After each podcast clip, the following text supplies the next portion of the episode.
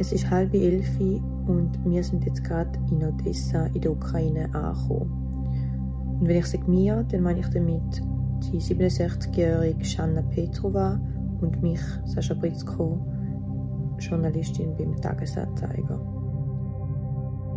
Heute bei «Apropos» eine Heimreise zurück in den Krieg. Das, was ihr jetzt hier hört, das ist der Luftalarm. Der ertönt etwa zwei bis drei Mal pro Tag, zwar jeden Tag. In Odessa oder Schwarzmeerküste geht mehrere Mal pro Tag der Luftalarm los. Es schlagen nach wie vor Raketen ein und niemand weiß so recht, wie lange es noch Wasser und Strom gibt. Wieso wird man ausgerechnet dort hin zurück? Wieso wird ein Mensch so dringend wieder zurück in Krieg, in Bombenhagel. Ja, wieso will sie das? Und für das sind wir jetzt da.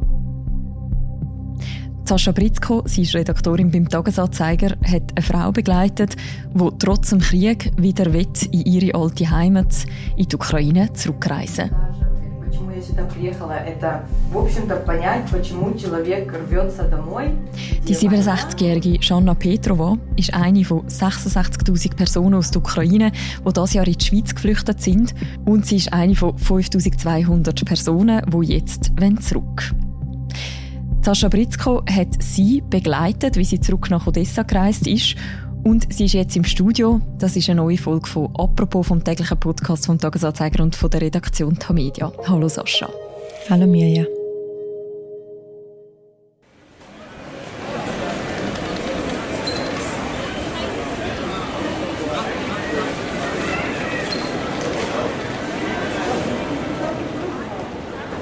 Sascha, vor ein paar Wochen stehst du zusammen mit der Shanna Petrova am Check-in am Flughafen Zürich. Wohin geht eure Reise? Wir checken gerade ein und wollen losfliegen nach Wien. Von Wien gehen wir weiter auf äh, Chisinau, Moldau und von dort fahren wir sechs Stunden mit dem Zug über die ukrainische Grenze nach Odessa, der Shanna Petrova, ihre Heimatstadt. Mhm. Petrova ist ja ursprünglich in die Schweiz geflüchtet, anfangs von dem Jahr. Jetzt geht sie zurück. Wie geht es ihr da dabei? Freut sie sich? Ist sie vielleicht ein bisschen nervös? Ja, es ist lustig. Ich habe sie eben schon mal gesehen, bevor überhaupt das Ganze mit der Reise stand ist. Und dort ist sie sehr lethargisch mir übergekommen. Äh, sie ist so müde die ganze Zeit und überhaupt nicht fit und hat nichts machen Und an dem Morgen, als ich sie gesehen habe, am Flughafen, ist sie so kribbelig und hat sich mega, hat eine riesige Vorfreude gehabt, obwohl sie das nicht hat wollen zugeben. Sie hat gesagt, nein, nein, sie sei nicht aufgeregt. Es sei jetzt einfach, sie freut sich jetzt zum Heimgehen. Also, wo sie dort an dem Flughafen gestanden ist, hat sich ihr ganze Wesen wie ein bisschen verändert. Und ich, ich weiss noch, sie ist zu mir gekommen und hat so einen riesen Koffer dabei gehabt und zwei noch Taschen. Ne? Und die hat sie in meinen Koffer rein tun. Ich habe ihr gesagt, ich, sie dürfe das, weil meine ist natürlich halb leer gewesen. Und sie hat sie noch zwei Taschen in meinen Koffer rein tun. Und dann hat sie mir erzählt, das sind eben alles Geschenke für die Leute dort. Bitte verstauen Sie Ihr Handgepäck im Gepäcksfach über Ihnen oder unter dem Vordersitz, wenn Sie in der ersten Sitzreihe also sie geht mit vollem Gepäck. Verstauen Sie Ihr Gepäck nur in den Gepäcksfächern. Falls Sie Handgepäck aus Ihr sitzt dann in dem Flugzeug.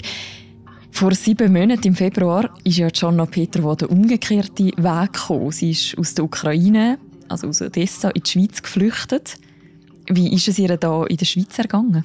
Also sie sagt mir, immer, dass sie unglaublich froh ist, dass sie das machen konnte und dass die Schweiz unglaublich nett zu ihr war und sie hat ein super Leben da gehabt und das hat sie wirklich auch gehabt.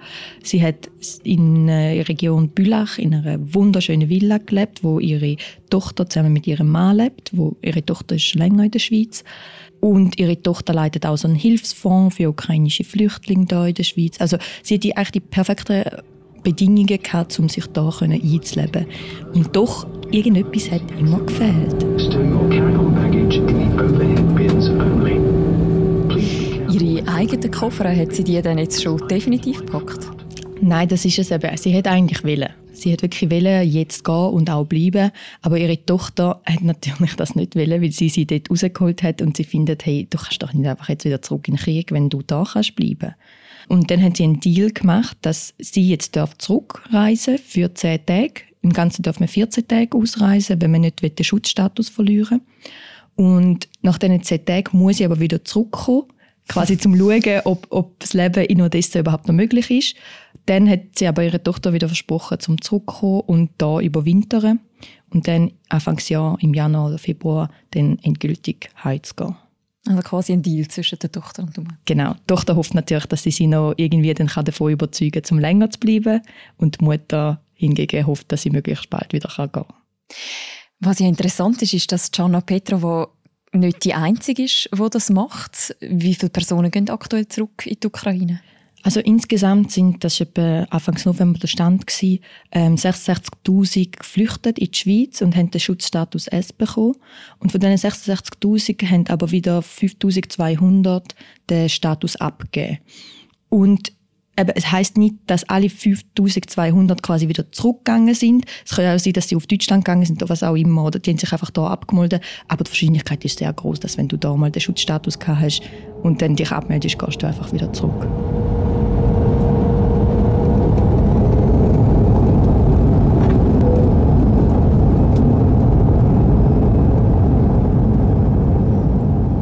Gianna Petrova ist eine von denen.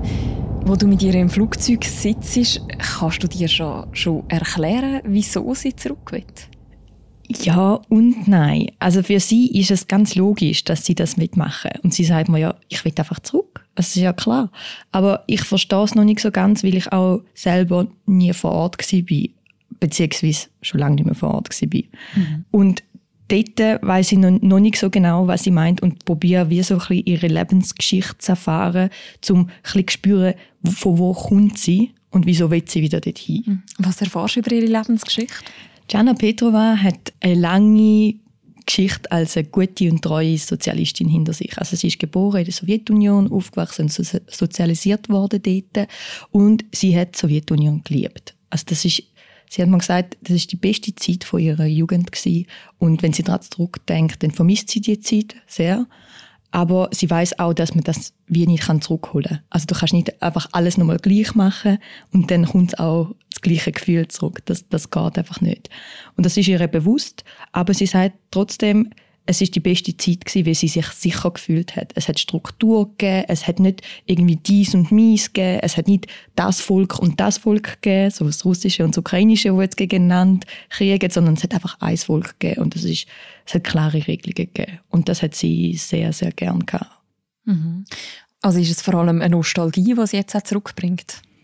Ja, nein, es ist eben nicht nur Nostalgie. Das Ding ist, dass sie ja ein ganzes Leben in dieser Stadt verbracht hat. Sie hat an verschiedensten Orten gelebt. Sie ist dort so verwurzelt, das kann man sich eigentlich nicht vorstellen, wenn man, wenn man nicht mit ihr unterwegs ist. Also, wenn man mit ihr durch die Stadt läuft, weiss sie von jeder Straße noch den alten sowjetischen Namen. Die nennt sie manchmal auch noch bei dem, zum Beispiel Karl-Marx-Straße, die heißt nicht mehr so, aber dort hat sie gewohnt und so heißt die halt. Und am Markt weiss sie ganz genau, wodurch, wo welche die besten Stände sind in der ganzen Stadt weiß sie, wo die besten Läden sind. Also die, die braucht nichts, um sich dort auszukennen.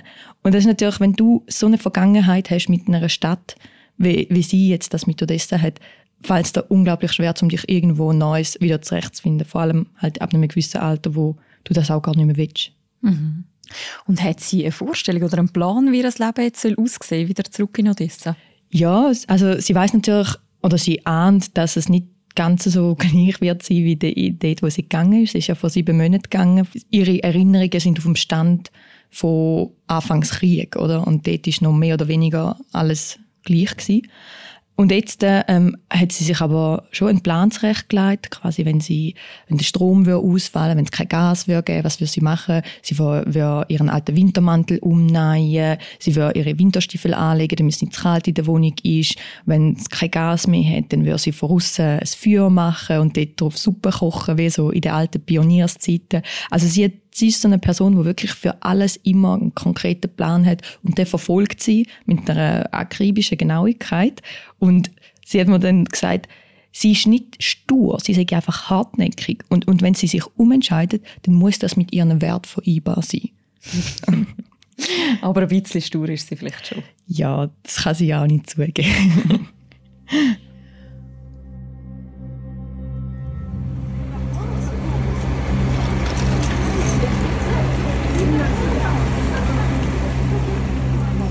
Ihr kommt nach dieser langen Fahrt in Odessa an. Ab diesem Punkt dokumentierst du deine ganze Reise auch mit Videotagebüchern.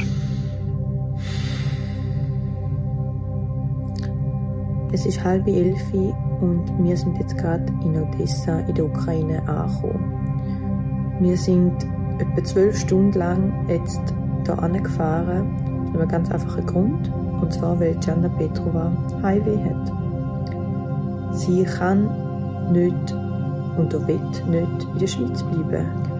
Und ich werde Gianna Petrova während einer Woche jetzt hier in Odessa begleiten, um herauszufinden, wieso die Stadt sie so gefesselt hat, wieso sie so fest Highway nach dieser Stadt hat, dass sie anfängt zu zittern, wieso sie da auch nicht zurück will, obwohl da jeden Tag dreimal der Luftalarm losgeht. Ich werde ihre Welt eintauchen.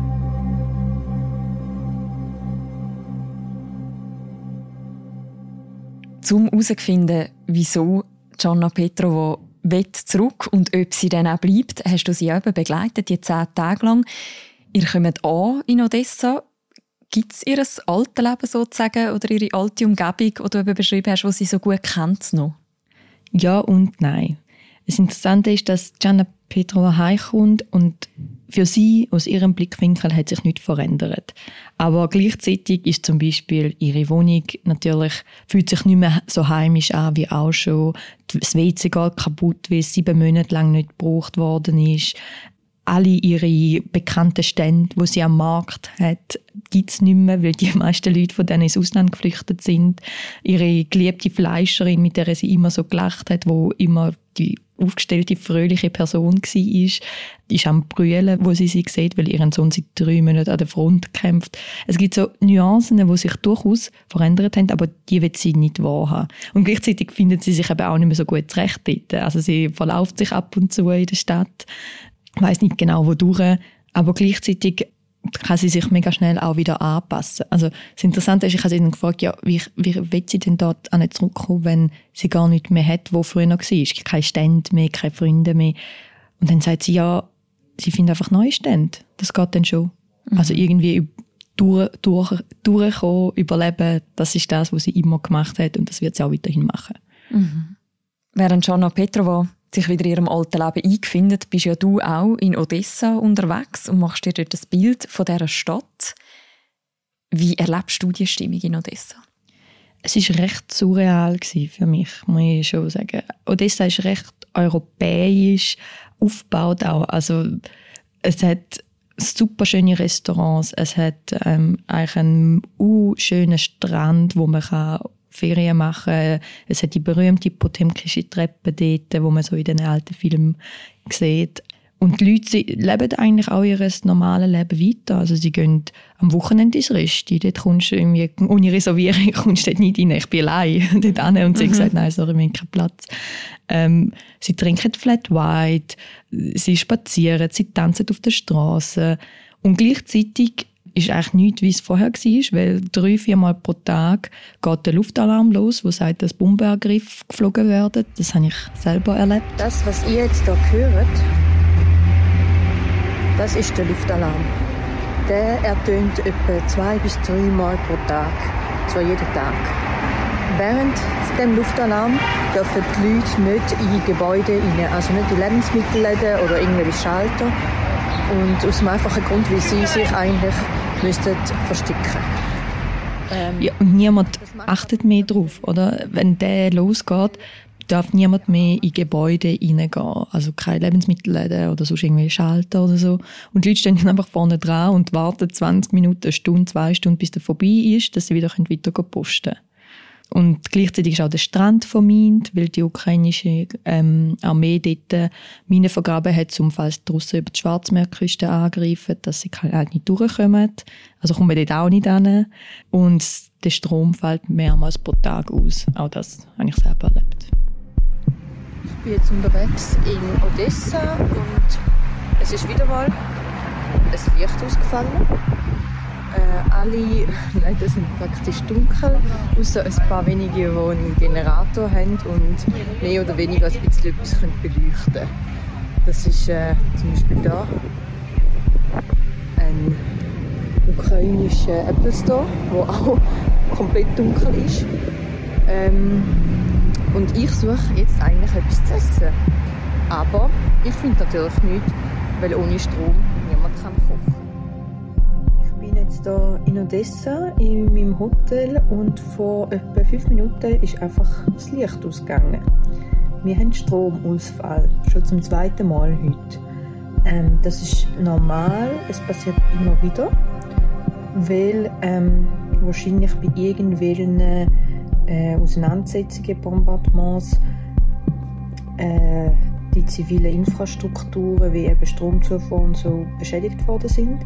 Entsprechend äh, fällt eigentlich immer wieder der Strom aus. Man sieht, wenn ich jetzt aus dem Fenster raus schaue, sehe ich eigentlich gar nichts, weil die ganze Straße ist dunkel.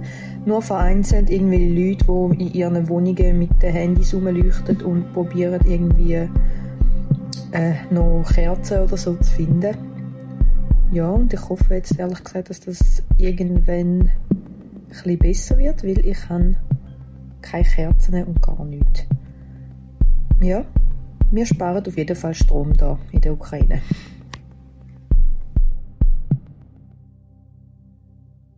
Abgesehen von diesen Stromausfällen und vom Luftalarm und von diesen gesperrten Gebieten, wie viele Spuren hast du vom Krieg wahrgenommen in der Stadt? Also Odessa ist an sich die Innenstadt äh, nicht groß bombardiert worden oder nicht so groß wie vor Ort. Aber es hat doch ein paar Angriffe gegeben und ich bin dann mit meinem Fotograf unterwegs gewesen und er hat mir die einzelnen Gebäude, die angegriffen worden sind, gezeigt. Und eins von, von der schlimmsten Angriffe war auf ein Wohnhaus, wo eigentlich durchschlagen worden ist von einer Rakete.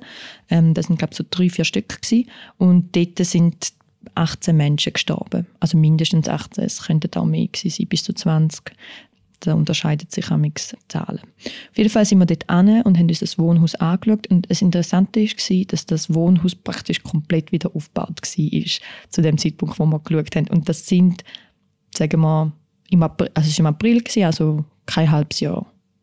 Und wo wir dort gestanden sind, vor dem Wohnhaus, und das angeschaut haben, ist ein alter Mann auf uns zugekommen. Я вообще знаю людей, которые это проектировали. Да? Да. Не, после аварии. И тоже архитектор, ну, Шуханов, это занимался.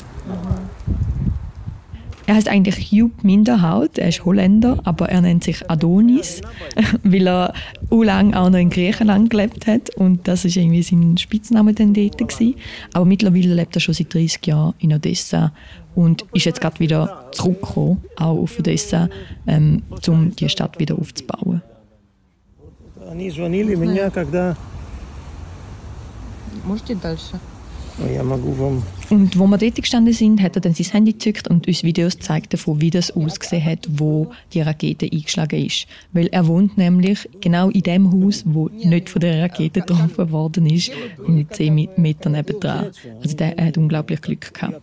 Mhm. Und er hat uns dann erzählt, dass ein Kollege von ihm ihm die Videos geschickt hat, während er bei der Ferien in Griechenland war und er hat gefragt, bist du eigentlich du die Und zum Glück ist das nicht weil sonst wäre es vielleicht nicht so gut Голландии rausgekommen. никто не ждет меня. А Здесь у меня карьера, я еще молодой. А сколько вам лет, можно спросить? 68. 60 Die Gefahr, dass etwas passieren kann, ist also durchaus real.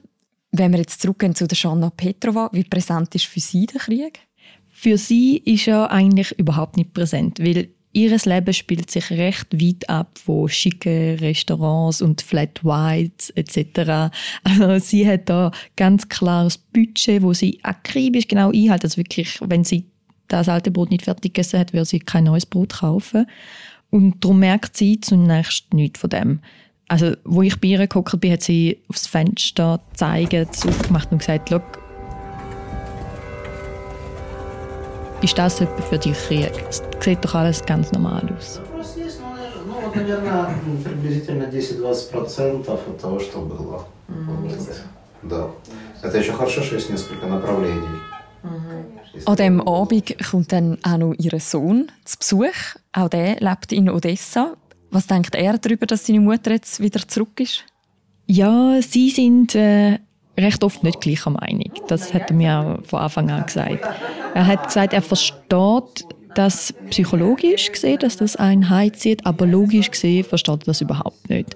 Und dann hocken wir dort und es bricht ein bisschen wie so ein kleiner Disput zwischen diesen zwei aus, den ich darf live miterleben darf.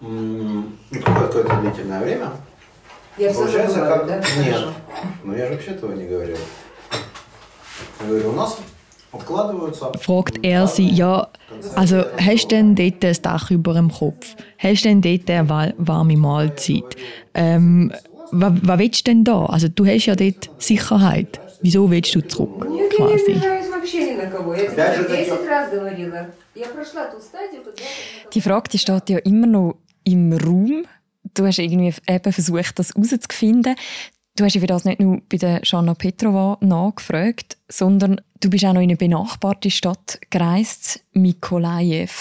Was ist dort los? Mikolajew liegt 130 Kilometer von Dessa entfernt, also etwa gut anderthalb Stunden Autofahrt. Und diese Stadt ähm, wird zurzeit unglaublich bombardiert mit Raketenangriff und Artillerie. Mikolajew ist relativ umkämpft, wie sie eine von den drei Hafenstädten an der Schwarzmeerküste ist, neben Odessa und Cherson. Und seit äh, Anfang Krieg äh, ist in, in Mikolajew die Wasserleitungen zerbombt worden. Seitdem haben die kein Trinkwasser mehr, also man muss sagen, in der Ukraine gibt es sowieso kein Trinkwasser aus dem Wasserhahn. Aber das Wasser, das jetzt rauskommt, eignet sich nicht einmal mehr, um sich zu duschen. Also, ähm, sie haben mir gesagt, es eignet sich nur noch zum Zwiebeln spülen. Das heißt, ähm, sie sind darauf angewiesen, dass jede Woche Volontäre und Hilfsorganisationen kommen und ihnen sauberes Trinkwasser verteilen. Die Menschen, die noch dort geblieben sind. Es ist also dort vieles zerstört in Mikolajew. Wieso hast du dort anfahren? Weil Mikolajew für die Russen strategisch sehr wichtig ist. Wenn Mikolajew fällt, so wie Cherson gefallen ist in die Hände der Russen, ist Odessa als nächstes Angriffsziel. Das heißt, was in Mikolajew gerade passiert, könnte sehr gut auch die Zukunft von Odessa sein. Mhm. Und darum haben wir uns anschauen, wie ist die Situation vor Ort überhaupt und kann die Stadt sich überhaupt noch lang halten. Es ist jetzt äh, 7 Uhr morgen und wir sind auf dem Weg nach Mikolajew. Äh, wir werden dort äh, etwa 150 Tonnen Wasser an die Leute verteilen. Und ich weiß jetzt noch nicht, wie es sein wird, ähm, aber es ist gefährlich dort, weil Mikolajew in sehr naher Umgebung von der Front ist. Das heisst, du hast eine äh, Gruppe von Helfern begleitet dorthin. Was genau machen die dort? Sie fahren jede Woche am Freitag 150 bis 170 Tonnen Trinkwasser hinterher auf Mikolajew und verteilen es an drei oder vier, je nachdem das wechselt, Standorte.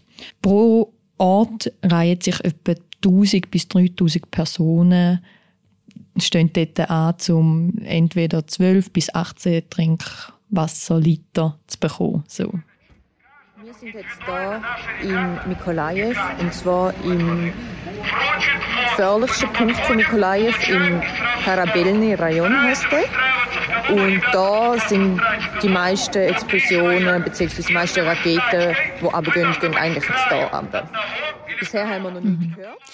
Und du hast schon gesagt, Mikolajew ist im Moment gerade extrem umstritten. Wie ist es dir persönlich gegangen, um dort zu sein? Es war äh, sehr surreal. Gewesen. Das muss ich auch sagen, noch surrealer wie in Odessa, logischerweise.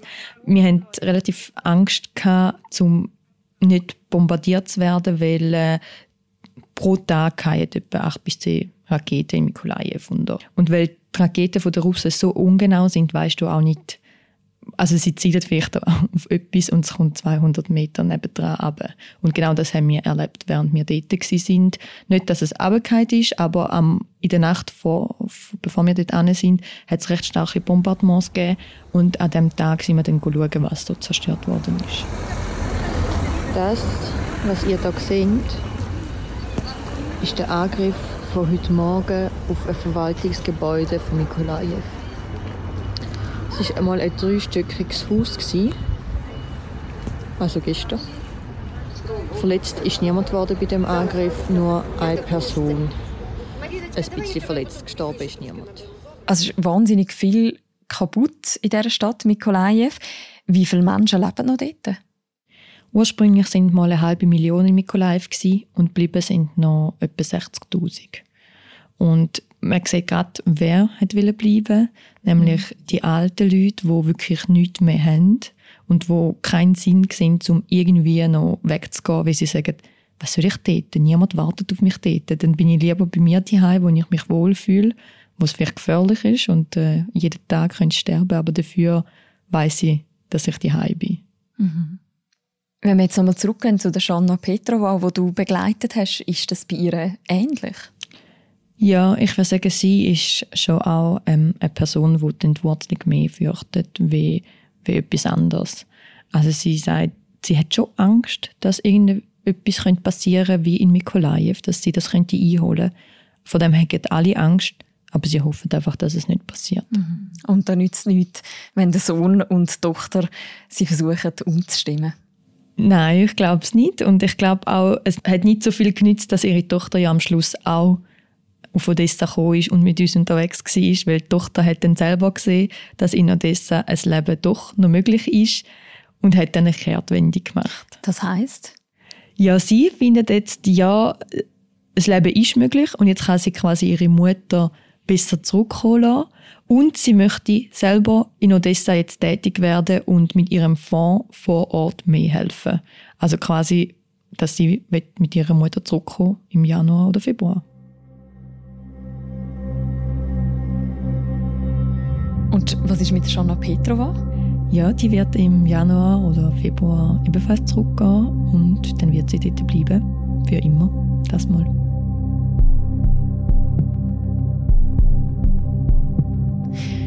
Vielmals für das Gespräch und die Geschichte, Sascha. Danke dir, Mirja. Die ganze vierteilige Reportage die kann man natürlich auch noch nachlesen und es gibt dort auch noch ganz viel Videomaterial aus Odessa. Das alles verlinken wir im Beschreibung zu dieser Episode. Und das war die heutige Folge vom Podcast «Apropos». Mein Name ist Mirja Gabatuller, ich habe mit Sascha Britzko und Laura Bachmann und Vivian Kuster sind unsere beiden Produzentinnen. Die nächste Folge von uns, die hören ihr am Montag wieder. Bis dann, macht's gut. Ciao miteinander.